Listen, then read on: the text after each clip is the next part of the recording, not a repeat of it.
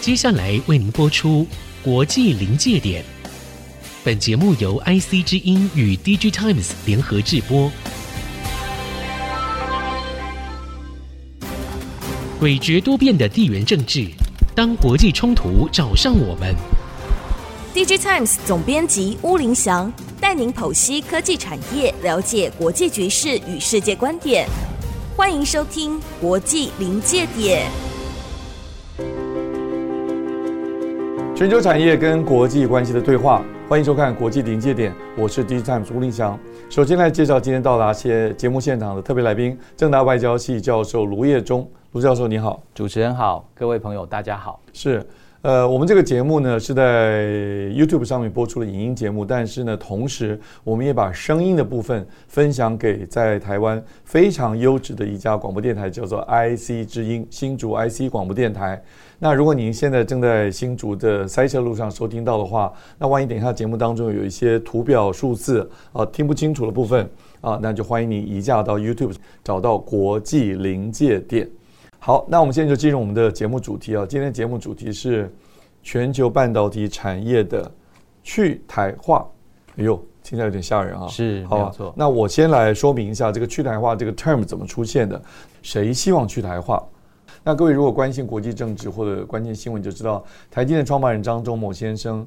在参加完在曼谷举行的这个 APEC 国际经济领袖会议啊，那十一月二十一号他回到台湾来，在总统府做这个丰硕的成果的报告啊，他证实了台积电目前最先进的、目前最先进的三纳米制程，将来。会移到美国 Arizona 州作为第二阶段。他说 Phase Two，张国先生用英文说 Phase Two。这个 Phase 是我们半导体业界习惯用的。一个厂里面可能有第一阶段叫 P One，就是 Phase One。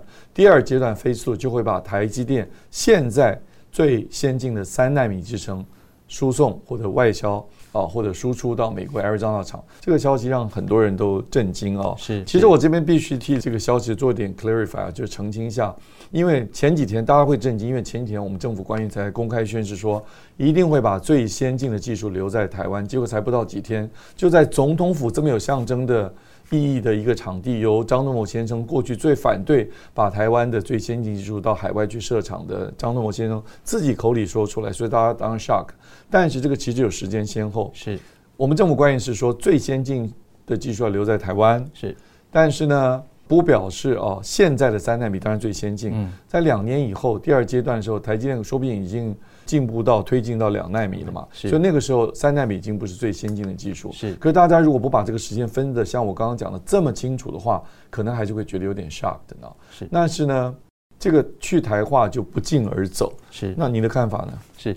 确实，我们在国际关系的这个角度来说，是会担心的。比如说中小型国家，它原来的这个强势或是优势的产业，是那在全球产业链的这样子的一个分布之下哦，如果慢慢的它的这个高等的技术，然后转移到其他国家的话，那对于这个国家，我们讲这个 strength 的部分，它可能会有所减损。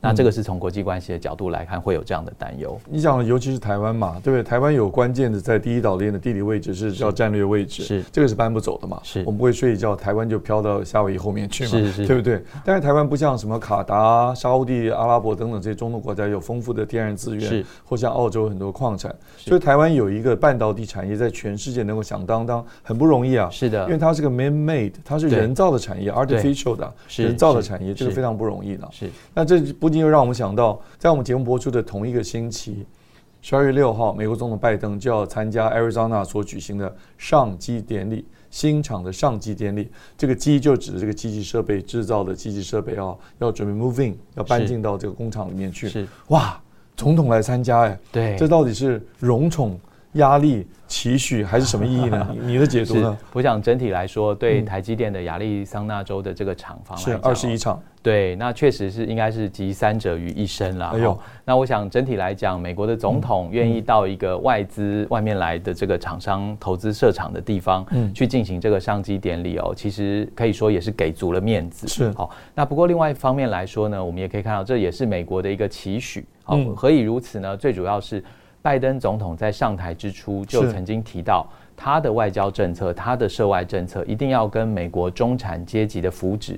要能够紧紧相关。是，那有制造业的迁回，尤其是台积电这么样具有代表性的一个大厂哦，是，啊、是。那这个确实会有助于美国整个经济实力的一个提升，科技实力的提升。嗯，那部分程度来讲，也可以说是拜登的想法，他的政见的一个主要的兑现。嗯，那但是同样的，从台积电的角度来讲。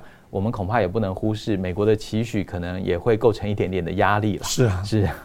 这个其实让我想到前一阵子拜登去参观美国的非常重要一家公司，叫 IBM。是。呃，很多朋友都知道 IBM 做电脑，我想你也晓得。是。可是可能很多朋友都不知道，说不定叶忠松你也不知道，IBM 其实半导体的研究一直都没有停止过。嗯。全世界最先进的五纳米、三纳米、两纳米的这些晶片，在实验室里先做出来，都是 IBM。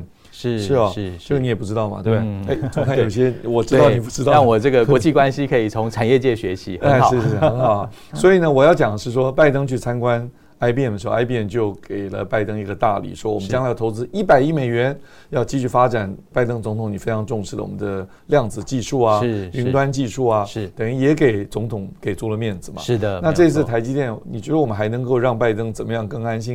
因为张忠谋先生已经宣布了，好了，将来三纳米也给你了啦，那还能怎么办呢？我相信那个 Mark 刘就是刘德英先生一定也会去现场嘛。你觉得台积电还能怎么样让？大美霸权的总统安心呢？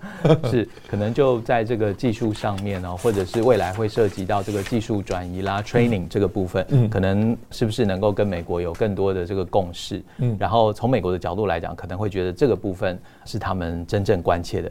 所以讲了半天，我们已经回到了今天第一段的问题：谁要去台化？就是美国嘛。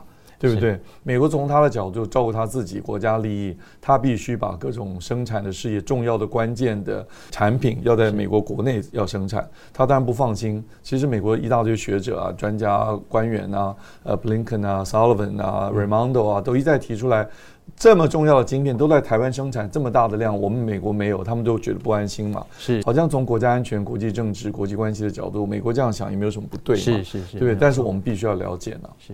好，叶忠兄，所以我们第一个子题，谁要去台化？因为去台化这个字没有主词嘛。现在我们已经发现，这个主词其实就是美国，嗯，对不对？但是我们刚刚讲了，也没有什么不对嘛。美国站在这个世界这个秩序缔造者、国际这个秩序的霸权的维护者啊，国际秩序的维护者，这个霸权国家的角度，他希望他自己最安全，好像也没有什么不对。是是。好，那接下来我们想到一个问题，就是美国想要去台化，在全球半导体产业里面。削减台湾的重要地位，增加他自己的国家安全，请问这件事情他做不做得到？这是我们第二阶段要讨论的。那这个题目呢，其实已经很多记者都讨论过。我们看到很多新闻报道，国内有很多的学者、专家，尤其是产业界的人啊，包括这个我们半导体界的大佬黄崇仁啊，等等，他们都在提说做不到，做不到。台湾现在这么这么这么重要，都做不到。对你的看法呢？最主要是因为美国作为这个世界霸权的缔造者哦，是。我们可以看到，就在过去几年当中，它其实有非常多的法案，嗯，都在朝向把重要的产业、关键产业、战略性的产业移回美国本土生产。嗯，那举几个例子哈，比如说我们现在特别关切的，就是在这个今年的十月份啊，这个商务部的 BIS 就是 Bureau of Industry and Security，嗯，好，这个部门。他发布的相关报告里面，他特别提到了这几个关键产业的，包括人才的部分，他都有另外增加一些些限制。哦，那这个部分来说，其实对于呃，在全世界哈，我相信不单单是台湾，嗯，那在相关的这些高科技产业的人才流动上面。它可能就也受到了部分的这个限制，所以大家会觉得说，哎，好像这个去台化这个议题哦，其实呃未必是真的是只针对台湾，它其实主要是让美国的重要的产业，它可以掌握在自己手中。换句话说，美国为了维持这个国际霸主的地位，它不只是要去台化，它说不定也要去日化、去韩化啊，它本来就有去中化嘛。是，这个去台化这个 term 呢，我补充一下，就是从去中化开始出现的。是，那我个人的看法就觉得，当去中化开始的时候，必然伴随去其他的什么化。是对，但是那个引起民众的这个忧虑是必然的。那这里我可以补充一些我们电子时报哦，DigiTimes 所做的背景资料。是，呃，叶忠兄，我们一起来看一下，我们来看一张图表啊。这张图表来证明台湾在这个全球半导体产业里面的重要地位。那首先，叶忠你注意到吧？这个图表上面，你看，美国、台湾、韩国、欧洲、日本和中国，嗯，只有六个 players，嗯，六个玩家，对，啊、哦，所以就是说，全世界半导体产业并虽然它是一个非常长的产业链，但是如果用国家来当做行为者的话，其实只有六个 players。我们把欧洲整个欧盟看成一个 player 啊、哦，那台湾我们当然也把它看成是一个国家。从这个角度来看啊，就是六个国际上重要的 player，就是美国、台湾、韩国、欧洲、日本和中国。是。好，那这里面我们看一下，这就好多数字我看不清楚，对不对？嗯、不知道台湾到底在这数字里面多重要。我们看下一张，这张是二零二一年啊，就即将过去这一年各国半导体产业链营收的全球占比。是。那美国人过去的习惯啊。观众朋友们或者听众朋友们可能知道或不知道，美国人过去习惯只计算 IDM，嗯，IDM 就是 Integrated Devices 啊，应该用多数，然后 Manufacturer 就是垂直的整合商，是，就意思就是说我自己设计，我自己的制造，是。另外一种呢，就是我们有嗯、Fab 就是 Fabrication 那个 FAB 啊，它就代表工厂，是。那是我们半导体习惯就用 Fab 来代表半导体的工厂，是。那这些设计商呢，他只会设计，把图做出来之后呢，他们是 fabless 加了 l e s s，、嗯、就是 fabless 就是我没有工厂，但是我就是设计，我设计完之后交给谁制造呢？对，那以前是 IDM，可是 IDM 不会帮他制造啊。是那些设计厂商也不放心把自己的这个智慧财产交给别的厂商，万一这个你把我机密泄露或把它偷走怎么办？对，对不对？所以呢，台湾就出现一家工厂叫做台积电，是我们只帮你制造。我们只帮你制造，我们真的只帮你制造，你们相信我？哎，大家真的相信他，嗯、所以台积电就得到全世界的 IC 设计公司的很多很多的订单。就美国在 IC 设计非常强，占全世界将近六成。是，所以美国就有个忧虑啊，我设计完了，我占全世界六成，我设计完之后，谁帮我制造啊？对，所以他就很担心。那另外呢，那个 IDM 就有四十三，对不对？是，所以美国 IDM 很强，其实就一家就是 Intel。是，当然德仪啊、德州仪器等等都很不错啊。嗯，但是呢。这些厂商他们不担心，因为他们自己设计、自己制造嘛。他们担心是说，他们现在自己设计、自己制造这个最先进的技术啊，比不上台积电。是，他设计出来三纳米啊、五纳米就非常先进的这个晶片的时候，他自己制造不出来，他也得交给台积电帮他制造。是，台湾在这个晶圆代工百分之六十五啊，还有一个叫 OSAT，OS 就 outsourcing，是外包，就是说我们做这个制造的时候，有些哎那个 assembly and testing。就封装跟测试，我们自己不做，我们外包出去，嗯，所以我们叫 OSAT，就 Outsourcing Assembly and Testing，外包出去。台湾接这种封装测试的全世界占比，你看多少？百分之五十三。哎呦，百分之五十三，对不对？很高，这就是美国人的忧虑。我能设计最棒的 IC，可是我做不出来，是我得求谁呢？四面一望，哎呦，居然是一个小小的台湾，哇！你台湾的国家安全不是依赖我吗？所以他对我们其实是。有某种运作权力的空间。是的，我想整体来讲，就是护国神山这个角色哦，确实这个台积电当之无愧。是。那我想我们后续关切的就是 What's next？哦哦，比如说这个过程当中哦，我们假定说，我们认为现在的一个现象，或是这个不管是美国也好，或国际社会的操作也好，是一个去台化的话，那后面的发展会是什么？那台湾应该做什么样的一个准备？这是回答我们这一节的问题，就去台化做不做得到，对不对？是是。所以你是不是 point out 出来一个时间点的概念？是不是？是的，我想这整个的过程来讲哦，就是现在我们听到的，就是如果是从国际关系、全球政治的角度来看，那很多人就在说，那台湾的重要性是不是会慢慢的 face out，慢慢的下降，下降，到最后会从重要变成 irrelevant？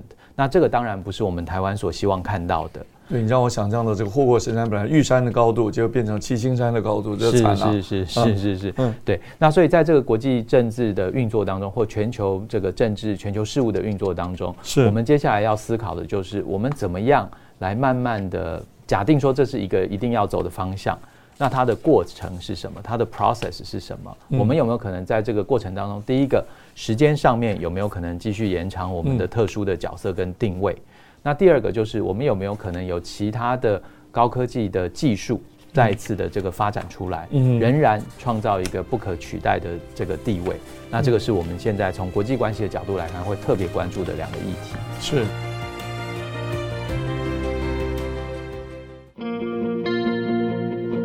好，我们再回到国际临界点这个节目啊，我是 DigiTimes 总编辑吴林祥。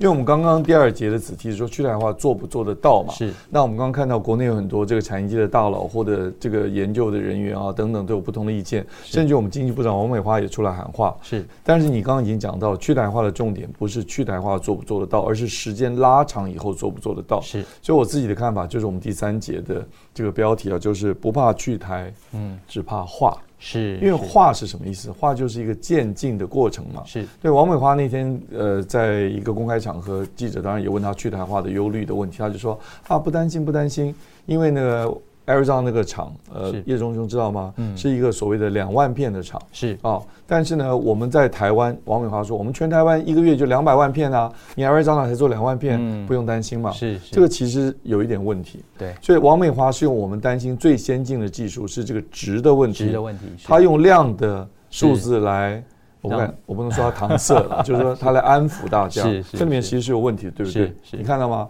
那台积电到。Arizona 的五纳米厂月产能两万片，但是如果照你刚刚讲的概念，将来如果从像张总某说的 Phase One 到 Phase Two，我不晓得你晓不晓得 Arizona 那个厂，你知道可以放几个 Phase 吗？嗯，可以放六个 Phase，哇，六个 Phases，就表示那一个厂可以摆六个厂区，嗯，放六套机器设备，从可以从五纳米到三纳米，三纳米说不定可以做两套 Phases，这都有可能的。是是，所以我们担心其实未来。到那个时候呢，即使台湾。也许几年以后，台湾已经变成月产两百五十万片了。是，那 Arizona 那边也许还是三万片、五万片不多。嗯，但是它如果是最先进的，我们就会担心了。是是是，确实哦。如果说在这样子的一个布局之下，当然我相信。呃，厂商会有厂商的考量，美国绝对有美国的考量。是。那在这里面，我们可能进一步的思考，就是那我们台湾的考量是什么？在这整个过程当中，我们可以得到什么？嗯。或者是说，我们在哪一些技术上面，比如说，呃，美国方面愿意跟我们进一步的合作啦？那我想这个也是有助于我们产业持续进步、持续升级的一个关键。你是暗示说？在这个过程当中，我们虽然是弱小，他们是强权，我们仍然有机会可以要到一点什么吗？是，是我想在这个过程当中，我们应该还是要努力，嗯，因为整体来讲哦。呃，国家利益我们大家都知道，各国有各自的国家利益。每个国家的元首都要考虑自己的国家利益、国家安全、国家利益。是是的。那当然，我们目前跟美国的国家利益有这个重叠的部分，哦，有相似的部分，但绝对不是不是冲突，有一点，有一点，有一点。那在这里面一定会有 identical 的部分，然后还有一些是彼此没有办法相容的部分。是美国当然是希望大家跟他对接嘛。大家都这个以他的这个国家利益为最优先的以他所设计的国际秩序，大家都在这个他所设计的国际秩序的框架里面来来来活动，是不要超过他期待的范围以外去了。对对对对。那但是我们也都知道，实际上恐怕不太可行哦，是，因为各国也还有自己国内政治必须要来进行考量。你马上让我想像印度啊、土耳其啊，是，甚至现在沙乌地阿拉伯是，哎，都可能要卖石油给中国更多啊，对不对？对对，是各个国家都要考虑自己的利益，台湾也不例外嘛。是没有错，没有错。所以在这个基础上面，我们来做进一步的思考哦。嗯，那我们就是希望说，在这个呃过程当中。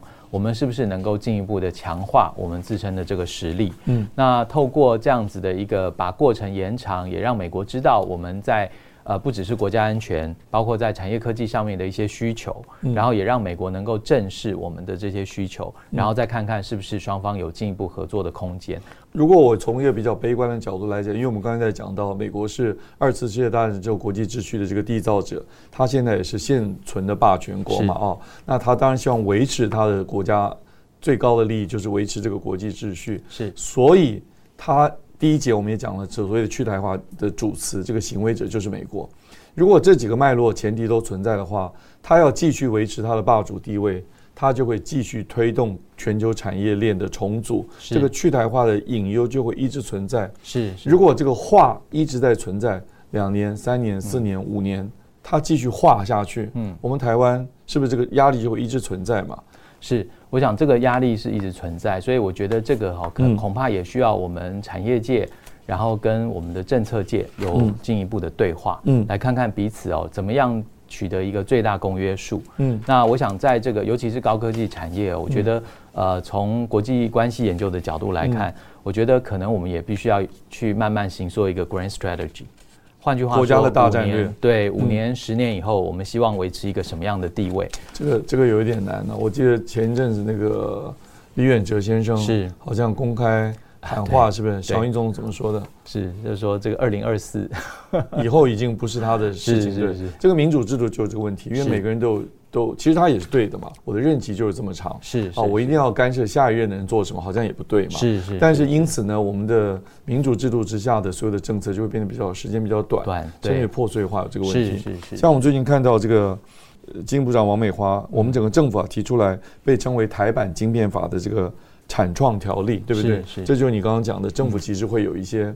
作为有些动作做出来，可是那个产创条例呢，各方批评的声音其实蛮多的。是，看起来有其他产业，就你刚才说其他产业就在批评说是不是独后半导体？嗯，半导体里面也在批评说是不是独后几家大厂商，我们小厂都分不到。是，所以这个坦白讲，这个当家做主是很困难。没有错。但是有一个议题，我想你一定注意到，因为我们还有一点点时间，我们稍微讨论一下。你至少看到，呃，上个月初台积电的工程师已经包机。飞到艾瑞兹纳去呢？是，是，你从一个国际关系学者的角度，而且你刚才提到一个国家要注意自己的利益，是，然后关心自己国家的这个 strength 实力嘛，是，保有实力。你看到这么多工程师，优秀的，经过筛选的，积家带眷，还有宠物，是，飞到艾瑞兹纳去。